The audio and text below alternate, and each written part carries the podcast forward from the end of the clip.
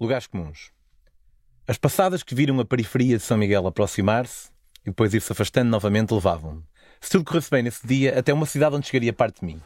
A cidade da Guatemala, a quase 400 km dali.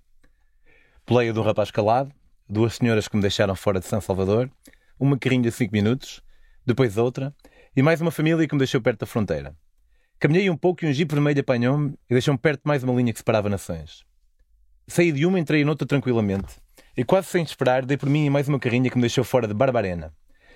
E finalmente, um soluço. Estava numa estrada duas faixas, nova, quando um caterpillar parou ao meu lado.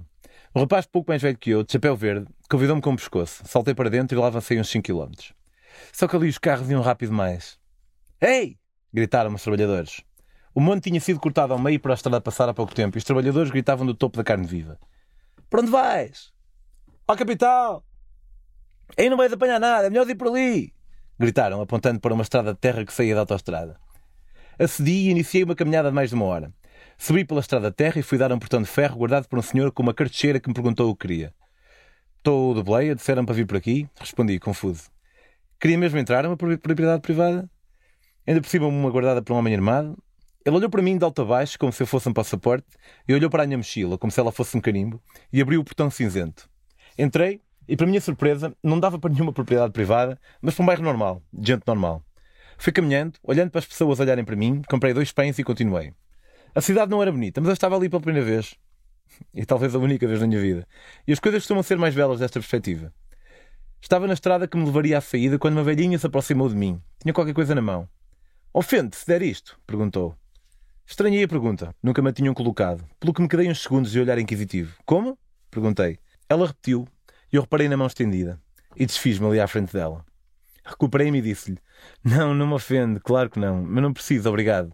E ela voltou a meter os dois quetzais, 20 cêntimos, no bolso e foi-se embora, deixando de qualquer maneira um pouco mais rico.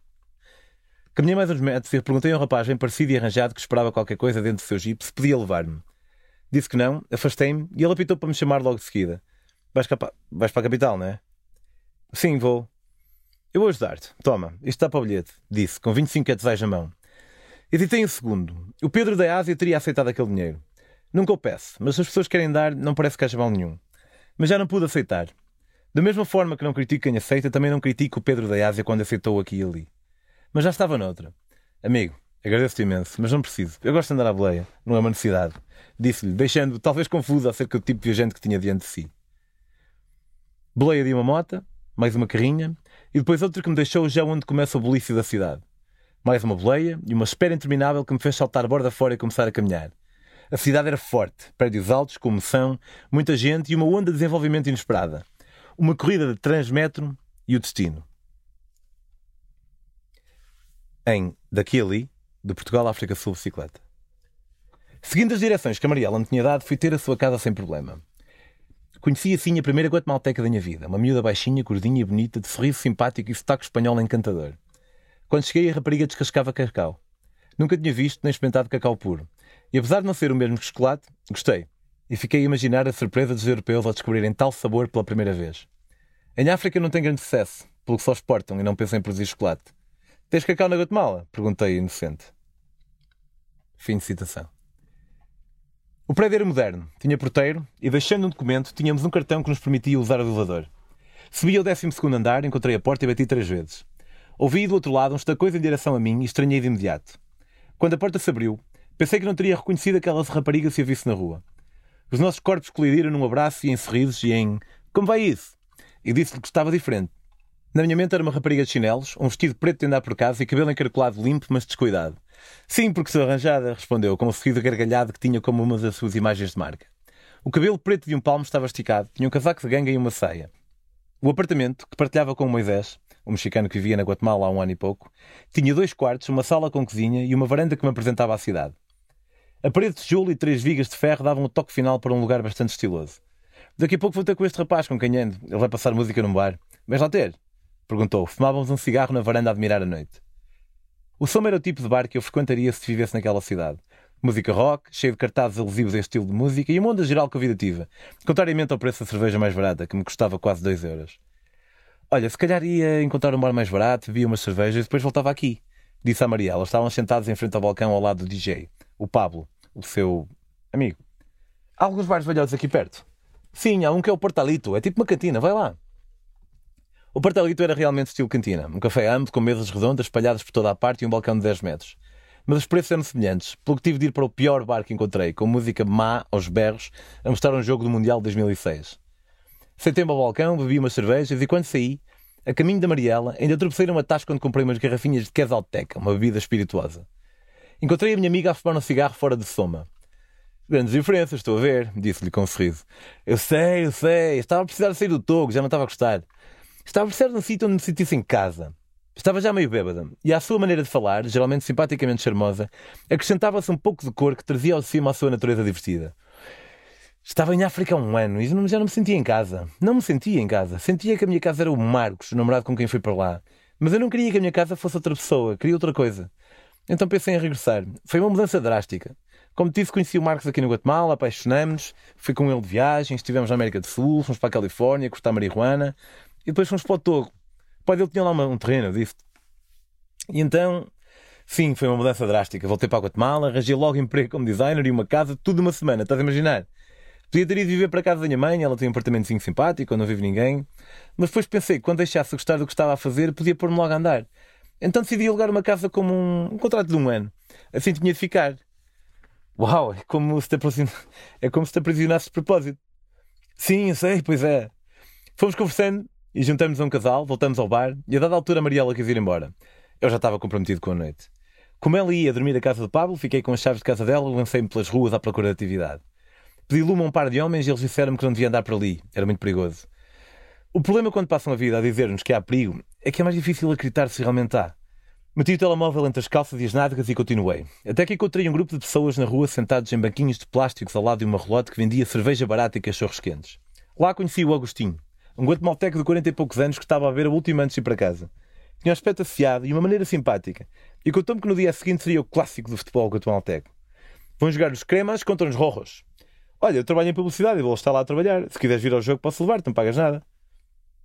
Mais ou menos a meio do caminho entre a casa da Mariela e o estádio, a inundação das ruas por parte dos adeptos vestidos de branco começou a ser notória. Por causa da violência que muitas vezes acontece, os adeptos da equipa visitante não podem ir aos jogos em alguns países da América Latina. Por isso o branco dominou todo o cenário. Fora do estádio, milhares de pessoas, instrumentos de música, bancas com comida, rapazes com baldes de gelo a vender cerveja e eu ali. Continuei o estádio, Passei pela claque com os tambores e trompetes, escondi as moedas e os cigarros com os quais não me deixavam entrar e passei a primeira porta. Ainda estava fora do estádio. À esquerda havia um estaminé da Pepsi onde pessoas faziam fila para tirar fotografias com modelos de calções curtinhos azuis e um sutiã de líquido da mesma cor, com o símbolo da marca. E, do seu lado direito, o Agostinho, com o microfone na mão a animar o pessoal ao serviço da. Z-Gas. O seu estaminé, mais animado que o da Pepsi, tinha também as suas modelos, miúdas escolhidas a dedo, parecia-me, bem como dois rapazes a dar habilidosos toques numa bola de futebol, de vez em quando convidando espectadores. Quando me viu, chamou-me e fez-me uma pequena entrevista, enquanto alguém que aparecera por trás me metia um chapéu da marca na cabeça. Podiam para dar alguns toques e eu, com algum braço, acedi. Fomos fazendo tempo, e quando chegou a altura de entrarmos, o Agostinho deu-me um polo azul da marca para vestir e entrei com ele e as modelos lado a lado. Seria eu o modelo também? Entramos por uma porta especial e no túnel cruzei-me com os jogadores. Saímos e vi uma pista de tartan azul à volta do relevado e bancadas que levariam umas 25 mil pessoas quase cheias. Os jogadores passaram, o árbitro apitou e percebi que ia ver o jogo dali, atrás da baliza. Estranhamente, o ponto alto foi ao intervalo. Vamos, vamos, disse o Agostinho atarefado, e quando dei por mim estava a caminhar lentamente com os modelos e uma mascote, a estar bolas para a bancada e a acenar. Fascina-me como no momento estamos a ver um grupo de pessoas a beber cervejas fora de uma relote, às três da manhã, e a seguir estou no meio de uma campanha publicitária de uma marca que não conheço. Às 10 da noite fui para o Porto. Estava nervoso, ia ver o meu Kids. Não tinha passado assim tanto tempo desde a última vez, mas vê-la ia aí comigo, na Guatemala, e isso fazia a diferença. Via aparecer, vinha cansada depois de alguns transbordos, mas estava ali comigo. O nosso Airbnb era uma grande comunidade com um alto muro a toda a volta. Tínhamos de nos identificar perante dois guardas e entrando víamos dezenas de casas de cada lado, quase todas por detrás do seu próprio muro intransponível. Curva e mais curva e demos com o nosso destino. Tiramos a chave que ia dar a uma sala confortável cheia de fotografias na parede. À esquerda a cozinha, que dava para um jardim com uma parede escalada, e à direita o nosso quarto. Do outro lado do jardim, o quarto dos nossos anfitriões. Não havia uma nuvem no céu quando saímos de casa. Saímos da comunidade, caminhamos os minutos, esticamos o dedo e uma carrinha levou-nos até à cidade. E que cidade! Diferente de todas as cidades por onde tinha passado. Granada e León tinham muita graça, mas Antígua, com as suas ruas de calçada desagitada, as suas inúmeras igrejas, as senhoras a vender espigas de milho, os albergues, as praças, tinha algo que elevavam os passos. A maior parte das casinhas eram de andar e as ruas eram longas, cuidadosamente organizadas perpendicularmente, e de quase qualquer uma, por vezes de lado, por vezes mesmo à nossa frente, como se o propósito dessa estrada fosse lá nos levar, víamos o vulcão Água, geralmente com uma pequena nuvem no topo. Ou escolhemos a melhor altura para vir cá, ou a pior. Comentei. Quando dobramos uma esquina, nos apercebemos da multidão. Estávamos na Semana Santa, e Antigo era o centro das festividades da Guatemala. Como se pode imaginar, as festividades relativas à Semana Santa chegaram com os espanhóis há quase 500 anos. E arrisco-me a dizer, os guatemaltecos elevaram as celebrações a um nível fenomenal. Talvez tristemente fenomenal, quando me lembro de me dizerem que as pessoas quase lutam para ver quem tem direito a transportar o andor. A primeira vez que vi um destes andores foi na Catedral de Antigua. A catedral apareceu-nos à frente e decidimos entrar tinha sido destruída por um terremoto em 1874 e por isso passeamos por umas ruínas bem preservadas, grande parte a céu aberto. Foi numa sala isolada, num canto, que tive a oportunidade de ver um gigante destes pela primeira vez. A Mariela tinha-me falado destes andores e foi a primeira pessoa que me falou das caramuças que ocorrem por vezes com a ânsia de se transportar aquele monstro e assim expurgar os seus pecados. Mas não pensei que fosse assim. Aquela ferramenta livra-pecados era um retângulo com 10 metros de comprimento, quase 2 de largura e quase 1 de altura. De cada lado tinham vinte perfeitas dentadas em meia-lua, almofadadas, que assentavam no lombo dos pecadores. Eu achei abismal, sem saber que há deles com 50 pessoas de cada lado. Decidimos parar para descansar na Quinta Avenida Norte, onde podemos ver o ex-libris da cidade, o Arco de Santa Catalina, um arco amarelo com uma pequena torre-relógio no meio e que servia, por alturas da sua construção, no século XVII, para ligar o convento de Santa Catarina a uma escola, permitindo às freiras passar de um edifício para outro sem se misturarem com os comuns mortais nas ruas. Depois do choque de ter pago 25 quetzais por uma cerveja, agarramos as ruas outra vez e passamos o resto do dia em passeio. Passando pela igreja de La Merced, com uma fachada amarela, dançando com recortes brancos, pelo Parque Central, rodeado pela beleza da cidade, onde pessoas como nós e outras que já lá viviam sentavam-se à sombra a descansar, e por todas as igrejas, algumas destruídas, mas conservando a beleza original, outras que usavam bengala, mas caminhavam bem. De vez em quando parávamos para descansar, sentávamos no chão e ficávamos a ver as pessoas a fazerem os tapetes coloridos feitos de pétalas, serrim e agulhas de pinheiro. Alguns simples, outros como se fossem um bordado para o rei de Espanha, todos destinados a serem espezinhados pelo sacrifício dos cucuruchos que carregariam os andores. Observava como se deitavam em tábuas de madeira aguentadas por tijolo dos lados da obra para poderem chegar ao meio e como usavam cartões com os formatos desejados. Passavam por nós pessoas vestidas de romanos, outras vestidas de carapuço roxo em bico, e quando nos levantamos, e, sem grande propósito, fomos ter ao Parque Central, passou por nós a primeira procissão que vimos. Olhei à volta e todas as mulheres estavam vestidas de preto, umas com um lenço branco na cabeça, outras com um lenço preto. Mas a minha atenção focava-se nas cucuruchas, carregando o andor, que avançava em movimentos lentos e ritmados para a esquerda e para a direita, liderados por uma rapariga que, como uma corcunda, aguentava a obra no cimo das costas, cada uma das mãos agarradas a uma protuberância tubular à frente, que está imitando o seu ídolo, cuja mãe vinha representada numa estátua no andor, bem como o que se imaginava ser o seu pai adotivo. À frente do andor, acima da cabeça da rapariga, uma cruz de São Jorge tosca e dentro da mesma um coração amordaçado por uma coroa de espinhos e atravessado por um punhal. Aquele romantismo religioso. Desiludido, o céu esmorecia com cada passada dos filhos de Deus, e quando passaram todos, atravessamos o Parque Central, compramos duas espigas de milho e duas sopas doces, também à base do mesmo cereal, e sentamos no chão, encostados ao muro da Catedral de San José. Deixamos Antigo em direção ao Lago Atitlán no dia seguinte. Se o meu objetivo era ir da cidade do Panamá à cidade do México exclusivamente à boleia, estava disposto a exceções quando a Gracieta andava comigo. Como queria que ela tivesse as férias que desejava, não queria perder muito do curto tempo que ela tinha, e de qualquer maneira voltaria à cidade da Guatemala. Por isso, se continuasse a ir à boleia, não estaria a violar a minha lei. Por outro lado, a boleia é uma experiência por si só e queria que a Graceta experimentasse. Foi por isso que, com agrado, quando perguntei ao Kids se queria arriscar, ouvi responder como se eu tivesse perguntado se punha sal na comida.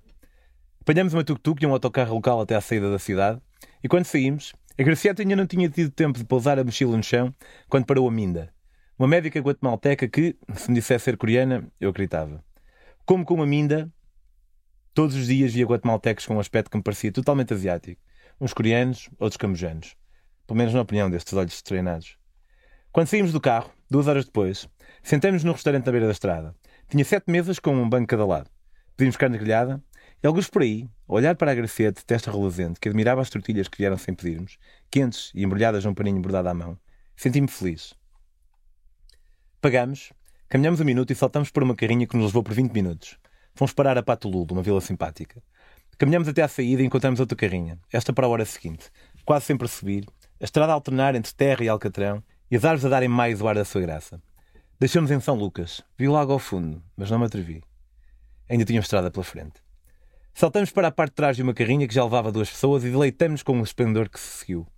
Fomos contornando o lago pelos bosques, eu sentado na beira da parte de trás, a Graceta em pé com o seu bonézito verde a tropa a observar.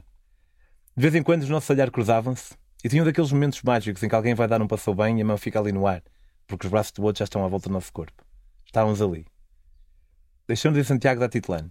Atravessamos as ruas estreitas da pequena vila, as casas feitas de tijolo cinzento, e ninguém ali poderia ser europeu. De ter de pele mais escura e de estatura mais baixa, estes indígenas falavam quiche, usando o espanhol apenas para falar com pessoas como nós, para dizer não vai ninguém para ali, quando encontravam dois portugueses à boleia. Ao conselho juntamos evidência de que, em meia hora, não passara nenhum carro, e rendemos, voltando para trás e indo até ao cais. Mal chegamos, um velho chapéu branco à cowboy levou-nos, quase pelo braço, a um barco, a dizer que ia já partir. O pontão de madeira entrava lá água dentro por uns 100 metros. Passamos por uns putos deitados com umas cielas na mão à pesca. A Garcete foi para a cabine do barco, eu fiquei em cima. Arrancamos. Com que então era aquele lago. O famoso lago. Percebia porquê. Atravessamos aquele tapete de água como se nunca ninguém o tivesse feito. Estendia-se até às margens verdes, por vezes tocadas por um pontão de madeira, por vezes o verde subindo e acabando num monte desafiante que se enrolava de terra fora e esbarrava nos três guardiões, os vulcões Atitlán, Tolimán e San Pedro, que calmos trocavam em confidências em relação ao temperamental fuego, que zangada aquecia o ar à sua volta com partes do interior deste planeta que nos suporta, algumas dezenas de quilómetros dali. Às vezes o verde, zangado, mas resignado, dava lugar a pequenas povoações, de outras apenas uma casa ou duas. Os meus olhos sofreram com o contraste entre tudo isto e o cais em San Pedro la Laguna. Ali as casas eram feias e descuidadas e a rua tinha um ar de quem morrera sufocado por um cimento cruel. Desembarcando, passamos por um albergue com alguns rapazes em tronco nu e rastas amarelas, subimos quase a pique e viramos à direita. E o cenário começou a mudar. Haverá ruas estreitas que não alegerem os olhos a um recém-chegado. Curva à esquerda, curva à direita, e fomos dar a Casa Buena Vibra, onde nos esperava a Java, uma guatemalteca do aspecto sul-europeu que dava de mamar ao seu bebê. Na recepção, composta por uma mesinha baixa e dois bancos, reparei nas estranhas e interessantes peças de arte, como um pau ondulado apenas no meio e uma caveira de cabra na ponta lembrando um pássaro. Para lá da recepção, um de oito quartos de parede amarela ao longo de um corredor comprido esperava-nos. Subimos as escadas, tínhamos o terraço, coberto mas sem paredes, com a cozinha em uma ponta e camas de rede e bancos espalhados até ao fundo. Depois de descansar um pouco e tomarmos banho, saímos, já brilhavam as estrelas. Havia dois São Pedro à Laguna. Um deles era o São Pedro à beira-lago, com mais estrangeiros que locais na rua, com ruas estreitas à volta de uma mais larga, com talvez quatro agências de viagens a cada 100 metros, restaurantes, uns bem alojados, em casas de madeira com estilo, outros como que num pequeno pavilhão, tendo como estilo o único fator de não ter estilo nenhum. Muitos anunciavam veganismo, outros comida israelita. Dos estrangeiros que ocupavam as ruas, alguns andavam descalços, muitos tinham rastas, calças de linho e cães, de raça, curiosamente. Não era raro encontrarmos anúncios de cerimónias de cacau, viagens astrais ou retiros espirituais. Os bares estavam cheios de gente, uns com música ao vivo, outros com DJ a passar música trance. Era o sítio de cortido que me falavam. Mas eu estava bem ali, com a Graciete, sentado num pontão a ver água nega a dançar, a conversar, com uma lata de cerveja e uma garrafinha de quesalteca da Mora. Quando regressamos, deitámos numa cama de rede a ouvir música e ela adormeceu. Ok, já adormeceste, disse-lhe baixinho. Ela abriu os olhos e, como o bebê mais querido que eu já vira, ficou triste e lacrimejou um bocadinho, sentindo-se mal por não ter conseguido ficar acordado. Não tem mal, não te preocupes, devolvi. Fechou os olhos novamente no espaço de minuto. Era mais forte que ela. Com um pé de fora, a minha coluna a um metro a tocar a minha lista de reprodução chill out e uma garrafinha de casalteca, fui-me embalando, viajando um pouco. Ouvi atrás de mim duas raparigas que pareciam falar grego sentarem-se o barulho de um isqueiro. Querem fumar? Perguntaram-me. Hum, sim, obrigado, respondi. Saí com cuidado da cama de rede e juntei-me a elas. Eram a Limónia e a Maria, e estavam de viagem pela Guatemala, indo de seguida para a Colômbia. E tinham um certo criticismo em relação aos hippies que facilmente se encontravam em qualquer canto ali. E pelos vistos, ainda mais em São Marcos. Parece-me falso. Tem roupas caras, os retiros que fazem são todos caríssimos, dizia a Maria. Não estarás a jogar um bocadinho? Não os conhece lado nenhum. E quem é que disse que os hippies não podem vestir-se com roupas caras ou ir a retiros caros? Disse eu. No dia seguinte fomos dar uma caminhada de 3 horas. Apanhámos uma lancha até São Marcos e mal chegamos confirmei que sim, era ainda mais hippie que São Pedro. Mas diferente. Se tivesse de ser redutor, diria que em São Pedro os hippies pareciam do género que iriam ao Boom Festival, ao passo que ali os hippies em São Marcos pareciam do género de fazer retiros espirituais. Tanto o João Amorim, amigo de São João da Madeira que encontraria daí uns dias, quanto a Mariela me tinham advertido. É demasiado, disseram. Mas não me incomodava. de facto atribuía ao espaço uma certa onda de tranquilidade que era bem-vinda. Ao sair da lancha, atravessamos o pequeno pontão, passamos por um coberto com alguns turistas mochila às costas e entramos num passeio estreito com pinturas de cada lado e uma estrutura de metal onde descansavam arbustos que nos protegiam por uns segundos do sol forte. Deparamos com uma loja sem paredes do lado direito com dezenas de tapetes coloridos, uns no chão, outros pendurados, e uma banca do lado esquerdo com refrescos. Avançando, começavam a aparecer os pequenos restaurantes de madeira, galerias, bancas com bijuteria, sinais para centros de massagens e miúdas sentadas a vender fruta. Mais à frente, viajantes no mais à frente, viajantes no chão a vender colares feitos à mão, lado a lado com os locais, e hoje a trabalhar em albergues ou restaurantes, provavelmente a troco de estadia e comida. Acabava num instante, e se partíssemos a correr da lancha, atravessaríamos este coração da povoação em menos de 30 segundos. No final, a estrada desfazia-se em terra. Virámos à direita e fomos caminhando ao longo de uma hora até Tsunaná, sempre ladeando o lago, por vezes perdendo-o de vista, outras vezes questionando-nos se nos tínhamos perdido. O nosso redor tornava-se num pequeno cofre que íamos abrindo passo a passo. Terra deu lugar a um caminho entre muros de pedra bege, chão de calçada e enormes árvores de cada lado. E quando o deixamos, entrou o bosque em nós. Os caminhos eram estreitos e mal percorridos, deixando-nos apenas com incerteza suficiente para nos oferecer um certo sentimento de aventura. O lago piscava-nos o olho de vez em quando para nos dar alento, e esporadicamente piscávamos nós os nossos olhos, parados à procura de fogo. Chegámos a Santa Teresa estafados. Sentamos-nos no pontão a passar tempo até que a nossa lancha apareceu e nos devolveu ao nosso retiro. Sentamos num restaurante na rua, lado a lado com estranhos de vários países que se iam conhecendo, e passamos o serão engargalhado no terraço depois de uma contente sanduíche. No dia seguinte fomos conhecer São Juan. Demos um passeio pelas suas calmas ruas e apanhamos um barco para São Marcos, onde passamos o resto da tarde estirados num pontão, um mergulho de vez em quando. À nossa frente, oito ou nove viajantes, deitados, uns de calções ou boxers, as raparigas de biquíni. Mais adiante, o vulcão Toliman e o Atitlan faziam perceber de uma forma mais clara que todas aquelas vilas por onde andava a deliciar-me só existiam devido à sua extinta raiva. Fomos dormir excepcionalmente cedo, para acordarmos às três e meia da manhã para subirmos ao nariz do Índio, o monte de onde poderíamos admirar o nascer do sol. Depois da forte caminhada vespertina, hesitamos, mas, felizmente, prevalecemos. E assim, às quatro da manhã, estávamos frente à agência onde tínhamos comprado a nossa pequena viagem para o Mirador. O nosso guia, que nos esperava onde a carrinha nos deixou, era um simpático e baixinho senhor que fazia aquilo todos os dias. Menos de uma hora depois, estávamos sentados com um café e um pãozinho nas mãos a admirar a escuridão, interrompida apenas pelas gargalhadas incandescentes do vulcão Fuego ao fundo. Foi-se retirando paulatinamente a noite e a lava cor laranja que escorria em costa abaixo ia se tornando mais difícil de distinguir como se tivesse emprestado a sua cor ao céu que mudava tonalidade com o levantar do preguiçoso sol. O lago parecia uma superfície de rugoso cimento. As pequenas povoações ao redor iam desligando as luzes, as lanchas começando a arrancar. Se demorou a aprender a andar, o sol não tardou mais que alguns minutos a aprender a correr, e o espetáculo agora era outro, e um dado de luz. Deixamos a Titlane e, de volta à Antigua, a última boleia foi já dentro da cidade. Uma senhora que nos deixou a 10 minutos a pé do nosso próximo pouso. Uma vivenda com um quarto a 10 euros cada um. Arranjamos e fomos ter com o João. Estamos em 2011, no Carreal de Sal, e o Gonçalo, convidado a dar uma palestra na sua escola, escolhe falar sobre o conceito de gap year. Acaba a perguntar, em jeito de brincadeira, aos pais: Posso embarcar numa aventura destas? A vida do Gonçalo, e por arrasto de muita gente, mudou, quando um mês depois recebeu o telefonema de um mecenas disposto a financiar-lhe o ano de descoberta. Questionou-se porquê que esta iniciativa que ele vira como... Questionou-se porquê que esta iniciativa, que ele vira como tão benéfica, não era mais natural no seu país. Da questão surgiu a ideia, e da ideia, com o apoio do Mecenas, a Associação Gap Year, que financiou, no seu primeiro ano, a viagem do João Amorim. Também a vida do João mudou. Percebeu o que queria e agora vivia como líder de viagens para Guatemala e Peru. Na altura estava na Guatemala, pois teria uma viagem daí duas semanas, tendo vindo mais cedo para conhecer sítios novos no país. E, quis o Deus Hermes, cruzámos-nos. Apesar de, aparentemente, termos cruzado palavras antes, a minha primeira memória dele é numa das suas várias festas de despedida. A partir daí encontramos algumas vezes, veio lá a casa outras tantas, mas seria na semana que passaríamos juntos na Guatemala que selaríamos a nossa amizade. O que é que querem fazer? perguntou. Se calhar marcávamos já a subida ao Acatenanga e depois íamos dar um passeio, sugeri. O Acatenanga era uma das maiores atrações da Guatemala e eu e a Graciete íamos tentar perceber porquê no dia seguinte. Pensei duas vezes. Queria mesmo subir no vulcão depois da desilusão que tinha sido o Baru no Panamá.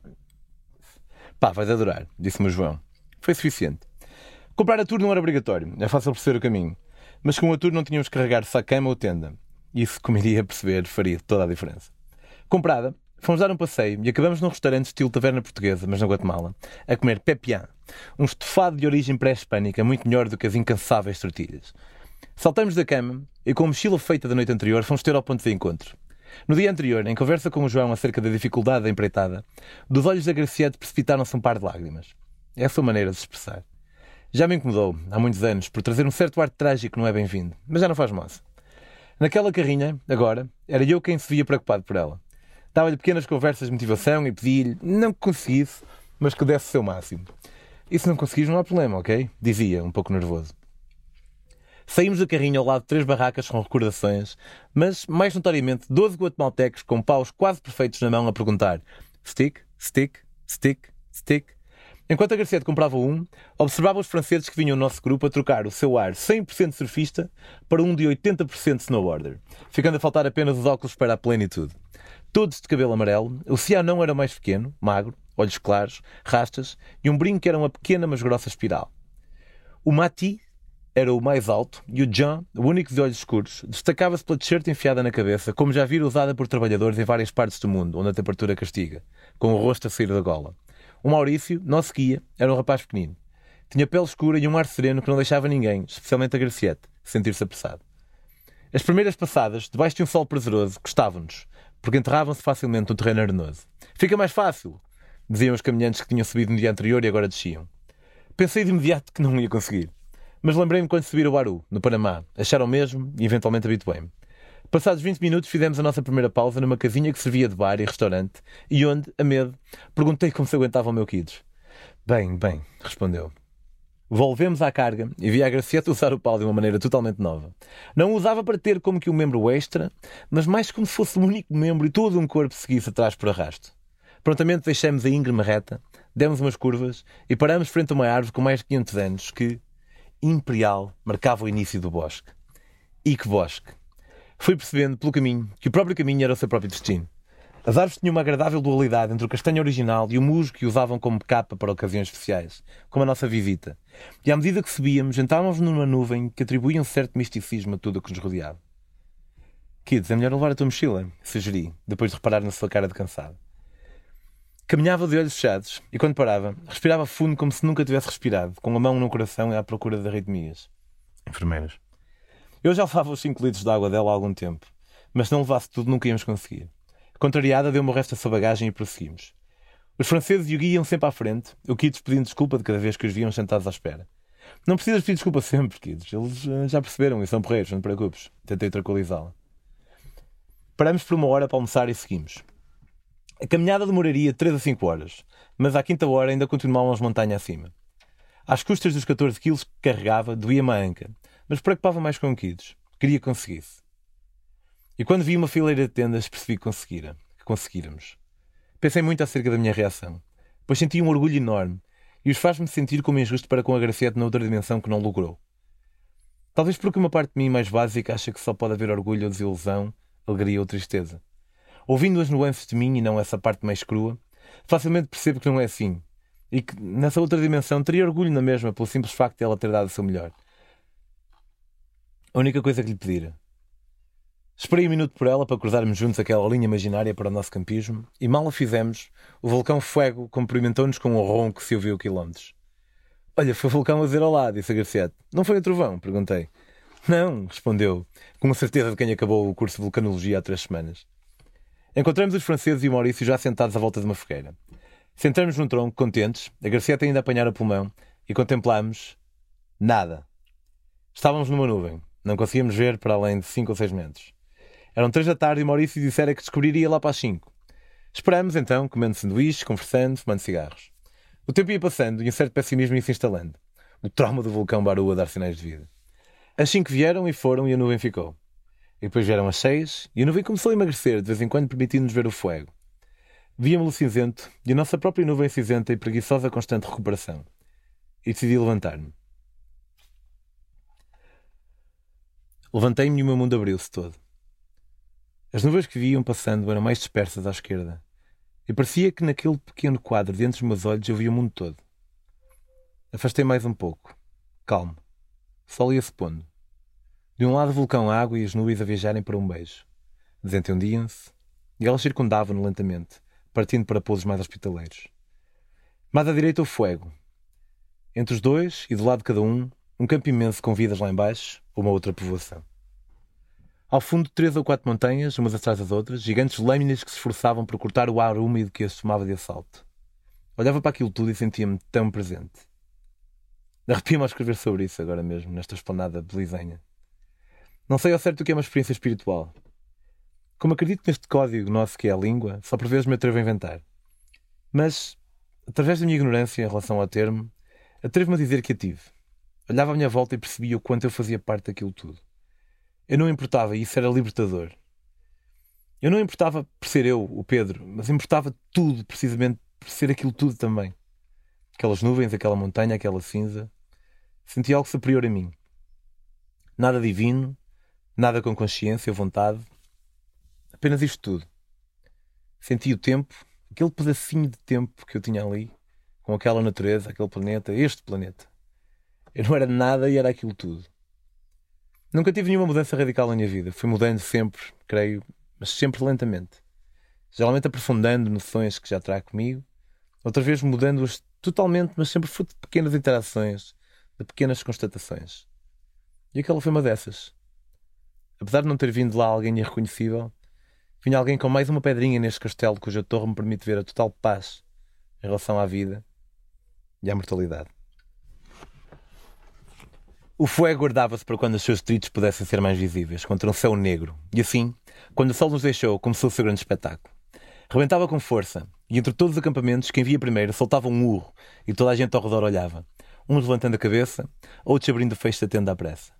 E arrebentando a cada 15, 20 minutos, e a melhor foi uma explosão de dois minutos seguidos de um mar vermelho a querer chegar ao céu e despedaçar-se depois no dorso de seu pai, aos trambolhões, até que vestia e permanecia, deixando a progenitor uns centímetros mais perto do firmamento. Sentávamos, comíamos uma sanduíche, levantávamos por vezes, conversávamos e a noite ia-nos levando consigo até que nos convidou para o sono. Amanhã vais ver nascer o sol? Perguntei ao Kids. Estávamos deitados na tenda.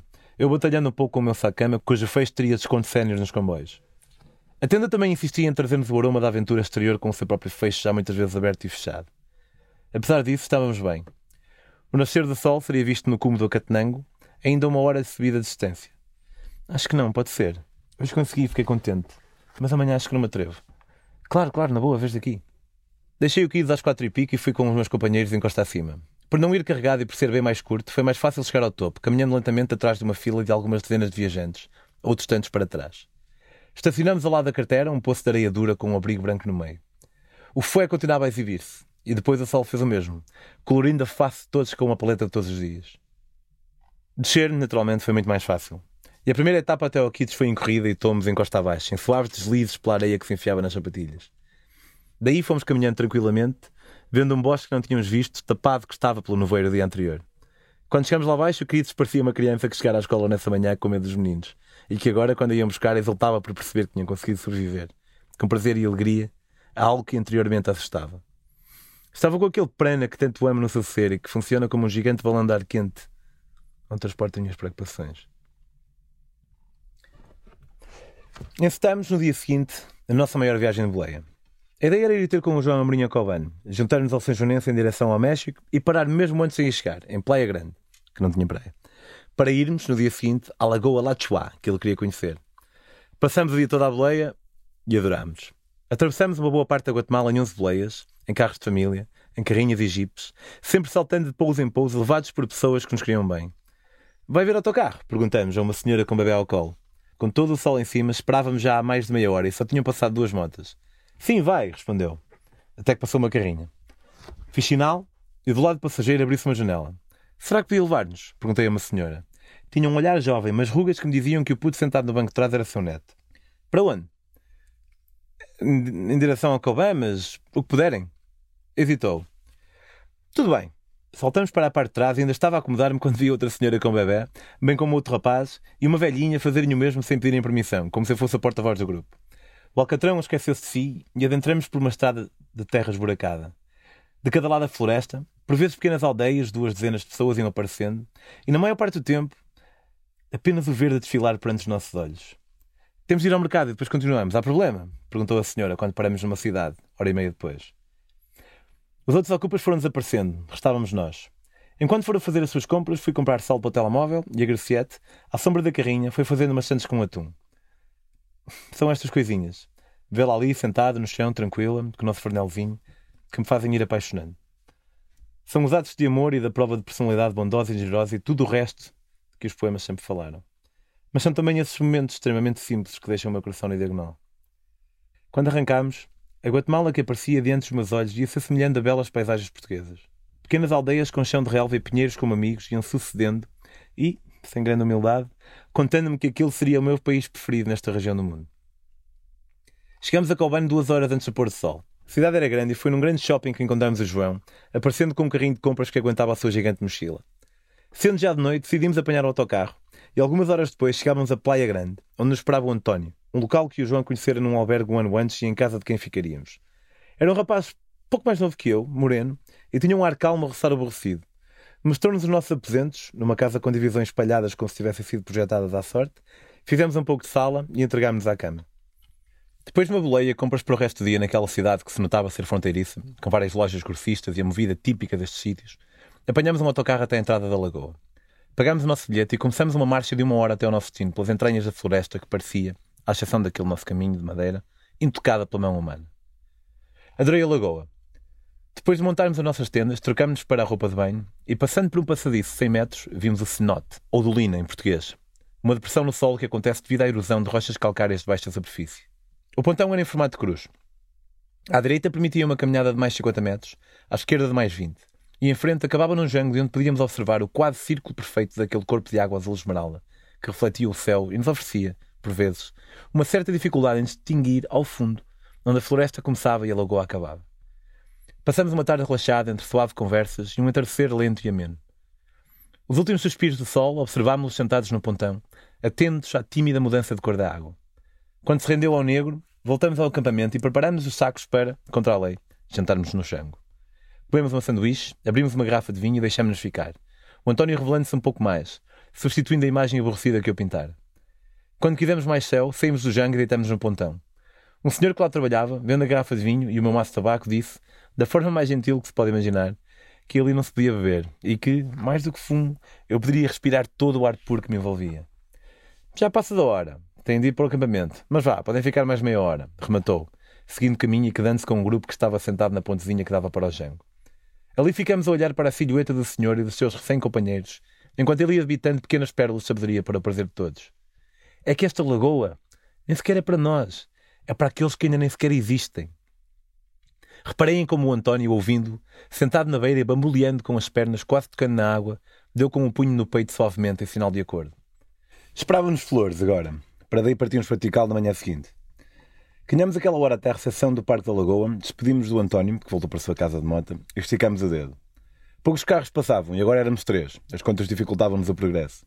Contudo, duas horas depois, vimos na caixa aberta de um caminhão, em pé, agarrado ao chassi com o João ao meu lado, a Gracieta atrás a dormitar em cima de uns cabos de aço. Levou-nos duas horas e eu confirmava o que João dissera acerca da beleza particular das estradas. Como se aquele país tivesse um esforço contínuo de me agradar. Como se aquele país tivesse um esforço contínuo de me agradar mais que no dia anterior. O caminista passou esta feta para uma família de sete pessoas num carro de nove lugares que se agitaram para permitir a nossa presença. O casal no banco à nossa frente, virado para trás e retirando o melhor da nossa estada, conversando e fazendo perguntas acerca de quem éramos. Paramos em Sayakshe, na fila para entrarmos no ferry para atravessar o Rio de La Passion e, já no ferry, aproveitei para perguntar a outros ocupantes da embarcação para onde iam, encontrando sem dificuldade alguém que nos levou diretamente a Flores. Vejo connosco a Tikal? Perguntaram ao João dias antes. Pá, eu gostei de ir, mas já fui algumas vezes, como sabes. E passado para aí duas semanas de vocês irem, vou lá outra vez. Mas gostava de mostrar-vos aquilo à meia-noite. Passados alguns dias, voltamos a falar sobre a Tikal. Pá, eu vou convosco, mas só se tiver a certeza que vocês estão a fim de entrar lá à meia-noite. Ok, conta com isso. A parte antiga de Flores está localizada numa pequena ilha no lago Peten Itza e era o ponto de partida para aqueles que queriam ir a Tikal. Havia pessoas como nós em qualquer canto. Havia alegria no ar, lindas casas e restaurantes de rua. Escolhemos um dos primeiros albergues que apareceram, tomámos bem e sentamos depois na esplanada de um restaurante com grelhados. No final demos um passeio, comprámos cerveja, a Graciela foi para o albergue e fiquei mais uma hora e meia à conversa com o João. E eu conhecendo, eu gostava da energia e proatividade do rapaz. Sabia o que queria e eu gostava disso. A bioquímica estava para trás e à sua frente via um futuro relacionado com viagens. Encontramos Tikal nas entranhas da selva a caminho do México. Apesar de terem sido encontrados vestígios humanos que datam cerca de mil a.C., foi só cerca de sete séculos depois que Tikal começou a respirar com a potência de quem almeja algo tão forte quanto tornar-se na capital de todo um império. No século IV, qualquer anterior governante que se tivesse atrevido a sonhar teria orgulho em ver esta cidade como a dominante na região e em quase toda a Mesoamérica, com quase 100 mil habitantes no seu pico. Mal chegamos, o João ligou as antenas, procurando o guia que conhecia que nos poderia facilitar a entrada num complexo à meia-noite. O gajo está a dar uma difícil, mas acho que é na boa, disse, depois de ter desaparecido à procura dele, deixando-nos com as mochilas. Eu disse que não podemos pagar muito e tal, e ele disse que ia falar com um colega. Montamos as tendas, procuramos o nosso guia e fomos trocar os bilhetes por pulseiras. Em Tikal pode-se comprar-se o bilhete para o parque e um bilhete em separado para lá se ficar a ver o pôr do sol. Nós compramos o pacote total. Mergulhámos então naquele conjunto de ruínas mais emblemático da Guatemala. A selva dava lugar a pequenos trilhos que percorríamos, atrás do nosso guia, por vezes passando por pequenos montes que eram estruturas que ainda não tinham sido desenterradas. Passamos por um monumento menor e o nosso guia contava a história representada na estela. Aqui fala do nascimento da princesa, dos filhos que teve, e continuava. Por vezes, no meio de um sítio tão fantástico quanto aquele, é difícil manter a atenção na pessoa que nos está a explicar. O mais impressionante foi a praça principal, com a pirâmide que inspirou aquela por onde cabeças e corpos sem cabeça rebolam no filme Apocalipto. Sentar-me na relva a apreciar aquelas centenas de degraus naquela estrutura de calcário, imaginá-la nova e colorida, imaginar milhares de indígenas a passar por ali a fazer comércio, a cantar, a descansar à sombra, Fazer esse esforço quase olhos fechados levava-me para trás um tempo, apenas os segundos suficientes para apreciar mais tudo o que me rodeava. Acabámos a tarde no mundo perdido, o maior complexo cerimonial da cidade, para ver o pôr do sol. Éramos algumas dezenas de pessoas sentadas no terraço e o barulho das conversas abafava um pouco os sons da floresta, até que um dos guias entreveio e as suas palavras foram as últimas ouvidas por um bom bocado. Preguiçosamente, o sol foi-se misturando nas árvores ao fundo, enquanto ouvíamos os sons dos pássaros e dos símios espalhados por toda a parte. Alguns conseguimos ver, outros escondidos daqueles treinos que olhavam com inspiração para a transição do dia para a noite. O nosso guia chamou-nos um par de vezes, mas fomos ficando até ser impossível deixar o terraço. Quando regressamos, sentamos-nos num restaurante vazio e pedimos um hambúrguer. Juntem-se a nós, sugeriu o Max e a Bia, um casal holandês que chegou pouco depois. Nós vamos tentar entrar no parque à meia-noite, querem vir? Perguntamos. Até era fixe. Temos é de pagar um suborno aos guardas. Quanto? Não sabemos ainda. De cada vez que a Gracieta ouvia a palavra suborno, ficava com mais neura. Nem lhe agradava o suborno por si só, nem a aura de secretismo, evidente pelas negociatas na escuridão com o amigo do João. Teria a Graciete razão? Acho que sim. Também não gosto de ideia de subornos e faço por não pagar nenhum, a menos que seja inevitável. Às vezes que tenho de lidar com isso costuma ser quando um polícia corrupto me acusa de algo que não cometi ou me pede algo que, por lei, não tenho de ter, como uma determinada vacina, uma permissão de não sei o quê. Ao pagar, estou a contribuir para continuar a fazê-lo. Isso é inconveniente para o próximo, ainda mais se o próximo não puder mesmo pagar. Neste caso era diferente, havia a possibilidade de ter uma experiência provavelmente inesquecível. E se eram 5 ou 10 euros que me separavam dela, por que não pagar? Nos meus exercícios de autodescredibilização, pensei que estaria errado na mesma, pois o facto de ter dinheiro permite-me fazer algo que quem não tem não pode. E isso pode parecer injusto. Mas isso também se aplica ao bilhete que comprei ilegalmente. Ficou então para mim uma certa confusão em relação à opção mais ética, e assim, na dúvida, decidi ir. Sim, disse a Graciete mais tarde, mas certeza que é uma razão para não se poder visitar o parque à noite e tu estás a corromper essa razão porque tens dinheiro. Talvez fosse verdade. Munidos de uma garrafa de vinho, oferta do casal dos Países Baixos, de algumas garrafas de casalteca e de um charuto que trouxera da Nicarágua para o João, enfiamos-nos selva adentro quando o relógio bateu a meia-noite. Há muito, muito tempo atrás, dois irmãos gêmeos foram convocados para se apresentarem no submundo. Uma vez aí foram desafiados para um jogo de bola meso-americano com os senhores desta dimensão. Acabaram por se perder e ser sacrificados, com a cabeça do irmão mais importante a ser cortada e pendurada numa árvore. Eventualmente, esta cabeça não passou indiferente a uma donzela, filha de um dos senhores. A donzela aproximou-se, a cabeça cuspiu-lhe para a mão e, não mais estranhamente que a concepção de outras figuras sagradas, a donzela engravidou. Envergonhados, os senhores do submundo expulsaram-na e ela acabou por dar à luz um segundo par de gêmeos. Estes órfãos de pai cresceram, tornando-se em ferozes e carreiros, e talvez inspirados por contos da mãe sobre a intensa relação que esta tivera com o cuspo do pai, decidiram voltar ao submundo para lutar contra os seus senhores. Depois de uma série de truques, ressuscitaram o corpo de seu pai, o deus do milho, e trouxeram comida de volta ao povo. Os gêmeos vingadores subiram aos céus, e se um nos iluminara nesse dia, o outro agora iluminava-nos o caminho. O som da natureza era suave, mas contente. Estás bem, kids? Estou, respondeu, sem me convencer. Eu estava contente por estar ali, Senti alguma adrenalina e depois abateu-se sobre mim uma sensação de espanto total quando chegamos à praça principal e vi aquilo tudo. Percebi o que o João dissera anteriormente, o que sentira. Sem o abrigo das árvores, a luz prateada desse gêmeo espalhava-se pelo relevado, pelos templos à nossa volta. Ninguém construíra ou destruíra nada desde a tarde. Mas aquele era outro universo. Tínhamos saltado no tempo. Não sabia se para trás, se para a frente. Sentamos-nos no meio, ouviu-se o pequeno eco da rolha a sair da garrafa de vidro, o estalido da tampa de casalteca a libertar-se da anilha dourada e uma mortalha a sair de casa. Um isqueiro e uns passos de João afastar-se. Pedro, pode chegar aqui. Estava a 10 metros do templo do grande jaguar. Podes carregar aqui quando eu disser, pediu, afastando-se de seguida com uma lanterna na cabeça. Agora, disse a primeira vez, na base. E foi subindo os degraus, pedindo a cada seis ou sete para tirar uma fotografia. A câmara apanhava, ao longo de 4 ou 5 segundos, a luz da sua lanterna e o resultado era brilhante. Eu via-o cada vez mais longe e o meu coração tropeçava em si um pouco. Parecia estar a um milímetro de um deslize de morte, a rebolar pelas mesmas escadas onde tantos outros corpos rebolaram no sacrifício aos deuses maias. E vi-o chegar lá acima, imponente, real. Levantei-me, deixei a câmera para trás e aproximei-me da base. Isto não parece tão difícil, afinal, disse baixinho para o meu superego. Os degraus, ainda que erudidos, tinham cerca de um palmo. Olhei para cima, dei um passo. Oh, Kids! Ouvi o Kids gritar no fundo. Não preocupes, não é tão perigoso como parece, respondi, despreocupado, sem pensar que ela estava num ângulo ainda mais desfavorável para a apreciação do perigo do que eu estivera quando tirava as fotos do João. Ela insistiu, mas eu fui seguindo. Talvez o meu coração se tivesse apercebido de algo que o meu cérebro deixara escapar, porque subitamente o meu sangue viajava com mais velocidade do que eu queria necessária. Ao mesmo tempo, comecei a sentir como uma pequena bola de fogo arder no estômago. Do cuidado redobrado fui subindo, sem parar, devagarinho. Quando cheguei ao topo, respirei de alívio, dei um abraço a João e virei-me.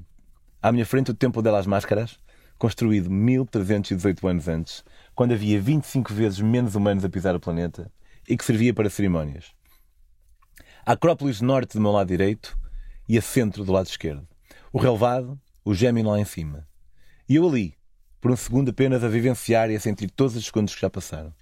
Estava feliz por estar ali e sentia um prazer de miúdo de estar a fazer algo que não devia. Comecei a descer. Estás todo cagado, não estás? Perguntou o João, ao ver-me descer sentado apoiando nas mãos, um degrau de cada vez. Um bocado. Quando cheguei lá abaixo, a Grafeta estava contente. Oh, Kids, era na boa, a sério, tentei amenizar. Nem digas nada, respondeu com voz a tremer. Desculpa, Kids, não queria assustar-te. Insisti. Começou a chorar. Eu aqui ver-te com o coração nas mãos e só pensava, e que este gajo ser pai? Atirou, enquanto agora era o Max que subia templo acima. Quando desceram, fomos para o Templo das Máscaras. Aí havia uma plataforma de madeira e sentámos a observar, conversar e beber o vinho que exalteca. O viajante, como quase qualquer pessoa, tem uma necessidade de sentir especial. Há uma motivação de ego, parece, no sentimento de ser o único estrangeiro num vale no Paquistão, por exemplo. Não digo que seja a única motivação. É certo que é também uma oportunidade de ver como um local é e funciona antes do advento do turismo. Mas creio ser um dos fatores. Não é algo que eu sinto em mim, mas que noto nos outros. Mas como para os outros eu sou o outro, isso faz-me, no mínimo, questionar e deixar a porta aberta para tal ideia. Tenho paz com isso. Não tenho tanta paz por ser ainda uma pessoa motivada pelo ego em vários domínios, ainda que espero cada vez menos. Contudo, em relação a isto, me sentir especial por ser o único turista numa aldeia no Gabão é apenas um pormenor num quadro mais complexo. Estar ali era um desses casos. Eu outra vez dormi cá. E pensar que fui das únicas pessoas que dormiu cá nos últimos tempos foi incrível, disse o João. Eu não sentia tanto isso, pois não dormia ali e estava com mais pessoas. No entanto, eu estava ali e sentia como especial todas as circunstâncias que me envolviam. Foi uma boa noite. Estava escuro e cada um dos três dormia estendido em dois bancos. Abri os olhos melhor, esfreguei-os e surpreendi-me com o facto de estar bem dormido. Saímos do autocarro e fomos para a sala de espera, uma sala pintada de amarelo, com uma beira castanha no fundo, e uns azulejos no chão, cujos assentadores talvez já não se lembrem de ter assentado, nem das rugas que ganharam desde então. No canto, um senhor vendia cigarros, bolachas e café, e cobrava dinheiro das visitas ao quarto banho, que ninguém pagava. Tinham-nos dito que apareceria um shuttle para nos apanhar, por isso sentámos à espera. Passou meia hora e começamos a estranhar após uma hora de espera. Perguntamos ao senhor dos cafés, mas ele não sabia de shuttle nenhum. Quando um dos taxistas resolveu falar com ele, comentou com um colega, este com outro, e como um bando começaram a gravitar na nossa direção. E, com quatro palavras apenas, plantaram uma pequena semente que se envolveria até acabar numa bela e imponente árvore. Quizá vos han enganado. O João tirou o telemóvel do bolso e telefonou ao senhor da agência. Sim? Olá, bom dia, fala o Helder, perguntou. Sim, é o Helder. Daqui ao João, eu e dois amigos comprámos um bilhete ontem de flores para a Antigua. Ficamos aí no vosso albergue e disse que na Guatemala ia aparecer um shuttle na estação para levar-nos à Antigua. Nós estamos aqui há um bom bocado e não apareceu shuttle nenhum. Uh, pois é que o shuttle era às seis da manhã, respondeu. Às seis? Nós chegamos aqui às cinco e meia. Uh, o Helder não está, foi embora. E voilà. Olhamos para os nossos bilhetes. Só davam até a Guatemala. Tínhamos dito que o shuttle já sabia de nós e só seria preciso o nosso nome. Olhamos melhor para os bilhetes e descobrimos que tinham apagado o número 130 e escrito 250 quetzais. Estava decifrado o enigma. Tinham comprado na estação de autocarro um bilhete normal até a Guatemala por 130 quetzais, reservaram esse número, escreveram 250 e venderam-nos a nós com uma promessa verbal de que era válida até a Antigua. O João tinha ainda o número do chefe e tentou novamente, desta para o WhatsApp. Muy bien, pero hoy es feriado e não temos bus, gracias. Tenho um bom dia, foi a resposta. Quando o João relembrou de que, quando nos venderam o bilhete, já sabiam ser feriado no dia seguinte, o senhor respondeu com um emoji de um sol com óculos escuros e um sinal de fixe. Seguiu-se a ameaça de chamar a polícia, uma mensagem do senhor a dizer que podíamos fazer o que quiséssemos e, por fim, uma chamada para a polícia. As agências que fazem isto fazem-no baseando-se em dois fatores. A preguiça do viajante que quer desfrutar da viagem e que não gosta muito dos quadros de polícia e o facto dos viajantes estarem geralmente em movimento, avançando para os novos pousos. Isto faz com que saiam impunes e continuem essa senda de trapaça. Não ia ser assim desta vez. A polícia apareceu passado um pouco, pediram-nos os passaportes, apontaram qualquer coisa e arrancamos para a esquadra. A esquadra, como qualquer edifício naquela zona, tinha sido provavelmente pintada por um conterrâneo de quem assentar os azulejos na estação de autocarros. Entramos para um pequeno átrio e, passando, demos com outro onde encontramos uma secretária. Eu e Graciete sentamos e foram buscar uma cadeira para o João. Pusemos as mochilas no chão da melhor maneira possível e, mesmo assim, os polícias que vinham do corredor tinham de avançar. Prestamos as nossas declarações da forma mais detalhada possível e, ao fim de meia hora, pediram-nos para esperar. O nosso chefe autorizou-nos a que puséssemos lei até Antigua, disse o rapaz da secretária, para o nosso espanto. Assim, cinco minutos depois, estávamos a atravessar a cidade na caixa aberta de uma carrinha da polícia em direção à Antigua. Como era Semana Santa, tivemos alguma dificuldade em encontrar onde ficar, mas lá para a décima tentativa, encontramos um albergue de meia classe onde ficamos os três no mesmo quarto, pagando 8 ou 9 euros cada um. Era um albergue antigo, de corredor longo no resto do chão e dois quartos no primeiro andar, um deles o nosso. A nossa ideia era encontrarmos uma piscina e passar a tarde a ler e a descontrair. O Tropicana era o tipo de sítio onde eu ficaria se o dinheiro não fosse obstáculo. A piscina era pequena, mas tinha água e batia lá o sol, que era tudo o que precisávamos. Tinha um bar no resto do chão com voluntários ocidentais a trabalhar e subindo as escadas encontrávamos o terraço com outro bar onde viajantes de várias nações bebiam cerveja e fumavam charros. A música era descontraída e eu acompanhava o seu ritmo. Assim estava, com o meu Kindle, na mão, deitado, quando vi um par de rapazes entrar com ar de quem procurava alguém. Seria? Sim, era. Levantei-me e fui ter com eles. E aí, Rodrigão? Mais tarde vi que me tinha enviado mensagem a avisar que estava em Antigua. Engraçado como, mesmo sem haver, os desígnios da sorte nos tenham feito cruzar 400 km depois de San Miguel, em El Salvador. Tinha pedalado até a cidade do Guatemala com outro argentino que encontrara, o Lionel, um rapaz de rastas com atitude de quem gosta de se entregar aos belos prazeres da vida, e sabendo ambos que era a altura das festas em Antigua, tinham apanhado um autocarro até esta cidade. Tinham vindo ali porque esperavam uma amiga que talvez tivesse sítio para ficarem. Quando acalmamos, fomos para o terraço, comemos algumas sanduíches e as cervejas começaram a vir. Estás fixe dinheiro para cerveja? Perguntei, consciente do seu orçamento reduzido. Ei, cara, você não faz ideia. Você lembra que ia fazer uns ímãs para frigorífico para vender? Vendeu bem demais, cara. Não estou rico, claro. Mas deu uma, uma ajudinha, disse-me contente. Estávamos em descontração total. Eu, a Graciete, o João, que se juntaria mais tarde, o Rodrigo, por si só era um cobertor de descontração que cobria quase o mundo todo, e o Lionel, o rastro da minha idade, que era um rapaz engraçado. Tinha aquele ar de quem é reguila, mas acaba por ser dos preferidos professor e, como eu, estava a fim de festa. Quando a amiga finalmente nos contactou, deixámos o albergue. Encontramos-la e de cerveja na mão vestimos as ruas, até termos de parar. A procissão aproximava-se. A vantagem de estarmos na Guatemala é não precisarmos nos pôr em bicos de pés. Isso ajudou-me a ter um dos momentos mais profundos desta viagem. Já tinha visto os andores algumas vezes, mas daquela vez, talvez devido a um estado de consciência alterada, era como se fosse eu carregá-lo. Aproximou-se lentamente, bamboleando, como de costume, para a esquerda e para a direita para a esquerda e para a direita. Uma mulher à frente impor o ritmo. Pum, pum, pum. O meu coração parecia abrandar para acompanhar o ritmo, deixando-me levemente nauseado. Aquilo que me chegava não era nada mais que pessoas a carregar uma plataforma. Mas aquela devoção, naquele momento, bateu-me como um sol forte onde não há sombra. Era como se a devoção das pessoas saísse dos seus corpos e enchesse o ar, impregnando-os demais, não daquilo que sentiam, mas da potência de tal sentimento. Apontando a mirada para a minha frente, vi um maestro. Diante dele, uma orquestra em silêncio, atenta ao movimento, também silencioso de seus braços. O direito com uma batuta metálica. Abanou alguns segundos sem nada acontecer e soltou-se depois um tsunami de som que quase me fez cair para trás. O que parecia uma mistura de música clássica com música local tomou conta do ar. Os batuques anteriores foram substituídos por uma melodia potente executada na perfeição por uma orquestra de jovens adultos vestidos impecavelmente, com calças e casacos verdes com bordados dourados. Vi-os desaparecer lentamente, também para a minha esquerda, levando consigo a minha temporária baboseira comunidade. Quando nos arriscamos a falar, percebi que o que sentiram não foi exclusivo a mim. Separamos do Rodrigo e do Lionel para irmos tomar banho e voltamos a encontrá-los mais tarde. Estavam sentados no passeio fora num bar a enrolar no charro. O resto do pessoal? Perguntei, falando da amiga deles e de dois amigos dela. Ah, eram chatos, disse o Lionel. Pela conversa pareceu-me que não queria que empatasse em caso aparecesse a possibilidade de algo com outras madames, mais do que aquilo que a amiga estaria disposta a querer. Sentamos com eles no chão meia hora para depois irmos à procura do restaurante. Eu e a Garcia ficamos num que nos apaixonou e eles foram ao outro um pouco mais à frente. O nosso era a sala de estar de um velho casal. A senhora estava ao balcão a preparar qualquer coisa, o senhor sentado a ver televisão, esporadicamente trocando uma ou outra palavra connosco. Isto é mesmo a casa deles, comentei com a Graciete, deliciado. Tinha três mesas, alguns bancos e um quarto de banho. Encontramos depois com os outros e passamos o resto da noite em bares turistas, em passadas nas ruas à procura do próximo, em conversas. Passei o dia seguinte em passeio com a Graciete, tranquilamente. Fomos ao Cerro de La Cruz para olhar para a Antigua, de cima. Jogamos jogos a ver quem contava mais igrejas.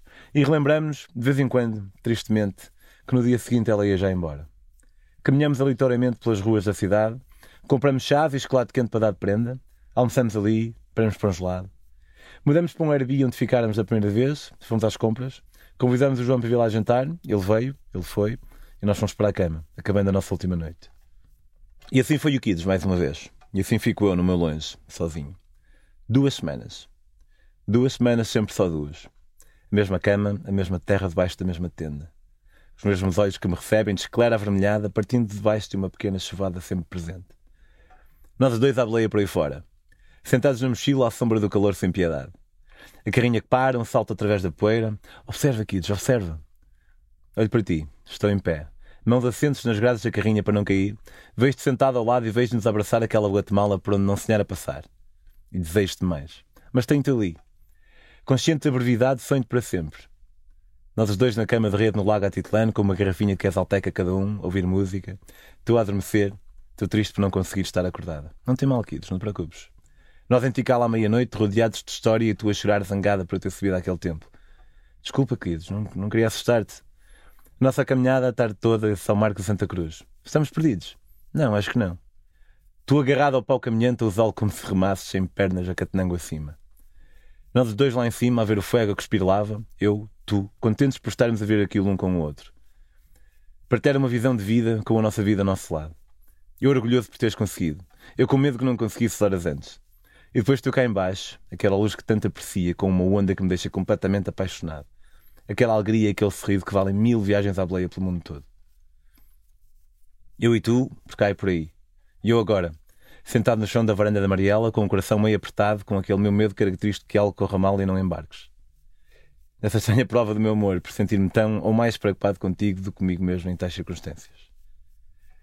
Um artista, ou pelo menos um artista como eu, se consiga ultrapassar as vergonhitas e assim me tratar, quer sempre que o seu último trabalho seja melhor que o anterior, num peculiar paralelo, quero sempre que a nossa última viagem seja melhor que a anterior. Qual das viagens curtiste mais? Índia, Gana, Camboja? Hum, pensas. Estamos a caminho da nossa última noite. Passamos a Praça Central de Antigua. Acho que o Camboja e o Guatemala ficam empatados em primeiro lugar. Respondes, para meu agrado. Não levas desta viagem um anel de noivado, como no Camboja, nem aquilo que esperávamos que acontecesse. Mas levas tudo isto com que eu fico também e que tento registar. Esta vida que vivemos, estes momentos que, num acesso totalmente megalómano, Creio serem importantes para a humanidade. Não serão, certamente. Terei a contentar-me, e facilmente o consigo, que sejam importantes como foram para mim e para ti. Que a vida que me inunda em viagem seja sentida também por quem dá mais sentido à minha própria vida. Até já, Kidos. Já vou, é só mais um bocadinho.